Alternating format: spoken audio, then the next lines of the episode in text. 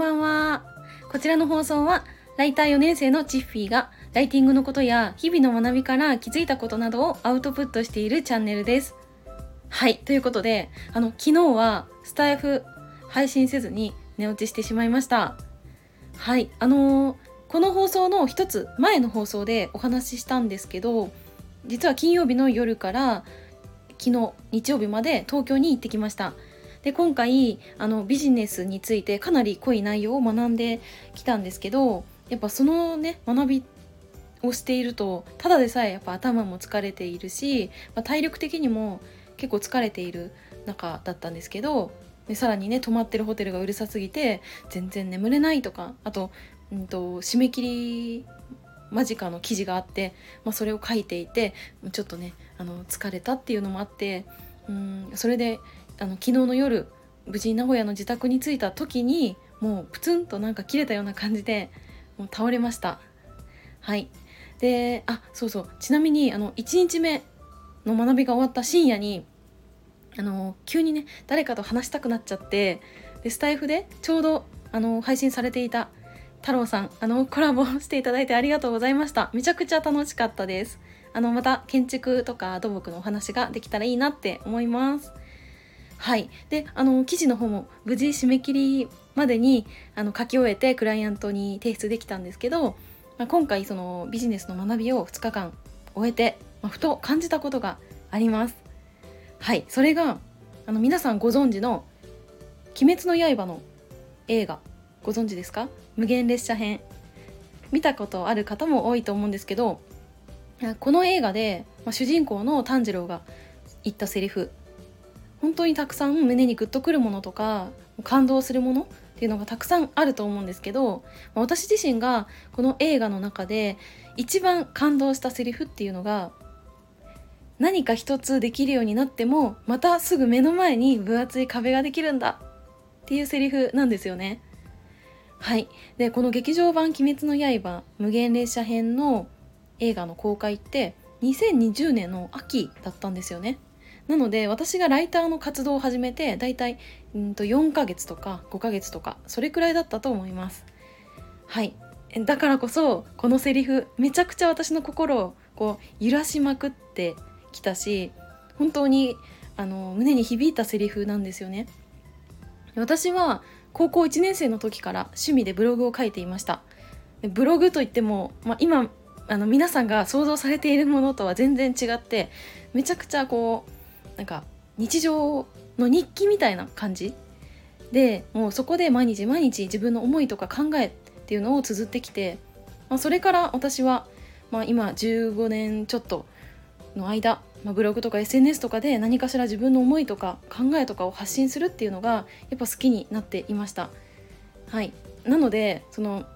ウェブ上のその文章を書くっていうのは自分の中ではうん、まあいけるのかなって 思ってたんですけどでもいざお仕事としてライティングに取り組んだ時にやっぱりウェブに特化した文章っていうのは慣れるまで時間がかかりました。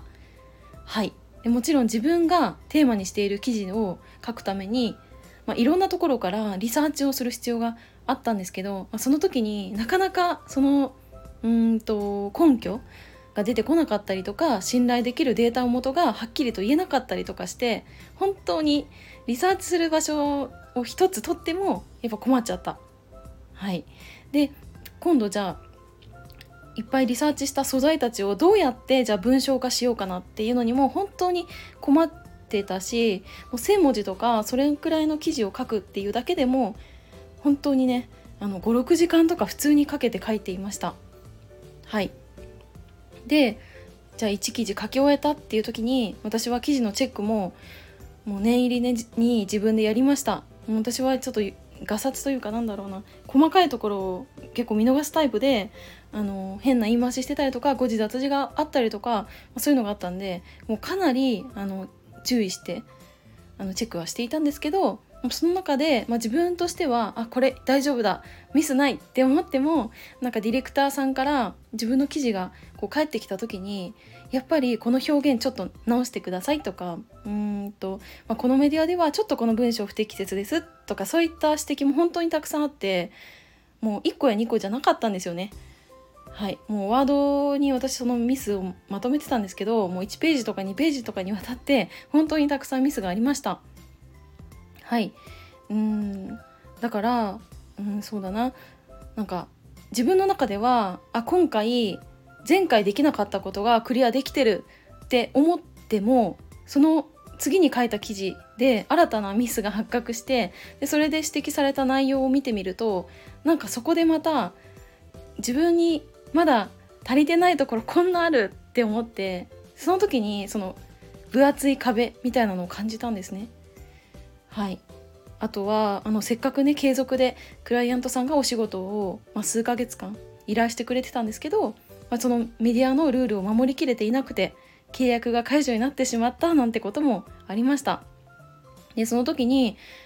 また最初から営業しないといけないのかって思ってうん、まあ、そこでまた壁を感じたんですね。でその、まあ、ライティングの仕事を始めて4ヶ月5ヶ月っていう時は本当にもがき続けている時でうんまあ、その時に「鬼滅の刃」の無限列車編を私は一人で見に行ったんですね。だからその炭治郎のセリフがすごくやっぱ胸に響いてうんせっかく一つ自分の中でできなかったことができるようになったって思えたタイミングでまたここできなかったとかあちょっと足りてなかったっていうのが見つかったりとかしてなんか日々こう訓練してるような感じがありました。でもなんかこれってプラスに考えてみるとなんかできなかったことが1個あってでそれを私は結構あの時間をかけてできるタイプなんですけどでもできるようになるまでになんかそこで、うんまあ、時間をかけて向き合ってで課題を乗り越えてっていう時になんか自分の中でなんかこんなに一生懸命やってきて、まあ、時間もかけて、まあ、場合によってお金もかけてでできるようになったって思えるとやっぱ自信になるしうんなんかそういう課題が見つかるのってそもそもなんか自分が何かにこう向き合って挑戦しているからこそ感じる壁なのかなとも思いました。はい、これはあの今回のこの2日間の学びで、まあ、感じたことだったりします。はい、なので今はうんと仮にレベル0のチッピーって仮定した場合にもなんか絶対に今日よりもなんか一つ新しいことに挑戦してそれができるようになった時って私はレベル0からレベル1になるってやっぱ思ったんですよね。っていうとあのなんかこれ以上下に下がることは絶対にないなって気づきました。はい、これは本当に昨日あの帰りに新幹線でもううとうとした状態であのぼーっとね考えたことなんですよね。で過去を振り返ってみても私はライティングのお仕事だけではなくて学生時代の部活とか受験勉強とかでもやっぱり長期戦でうまくいったタイプなんですよね。なんか部活では私高校の部活で弓道やってたんですけどなんかその時審査っていうのがあってそれ受けた時にあの弓道の審査って矢が的に当たる当たらないとかではなくて自分の、うん、型というか、うん、姿勢というかやり方が正しいかとか崩れていないかっていうところも審査対象になっててでそこそれで全然やっぱ受からなくって初段受からなくて周りの方がねもうみんなどんどんどんどん受かっていくのに私は全然受からなくてで泣きながら練習してた時とかもあったんですけどでそれでうーんなんかいろんな方に支えてもらってで自分自身もうーんなんかできないところに向き合ってでまあ練習をね一生懸命やってきた時に高校3年生の時にあの矢を的に当てさらに審査も受かったっていうなんかすごくいい経験をしました。はい、で受験勉強も本当に私は高校3年生の時に行きたかった大学全て不合格になってしまってそこから1年間勉強し続けて、まあ、1日12時間とか平気で机に向かって、あのー、ま、部屋に閉じこもってた感じだったんですけど、まあ、1年間の勉強を終えた時に私は大学いくつか受かってそこから行きたい大学を選べたっていうのもやっぱりそういう、時間をかけて取り組んで成功体験を得られたのでなんかそう考えると一つ一つ、まあ、ちっちゃい壁を壊して進んでいくのが得意なのかなって感じました。はい。ということで、ちょっと長くなっちゃったんですけど、今回は学びのアウトプット2日目ということで、あの、1日ちょっと遅れてしまったんですけど、あの、配信させていただきました。ではでは、今日も最後までお付き合いいただきありがとうございました。バイバーイ。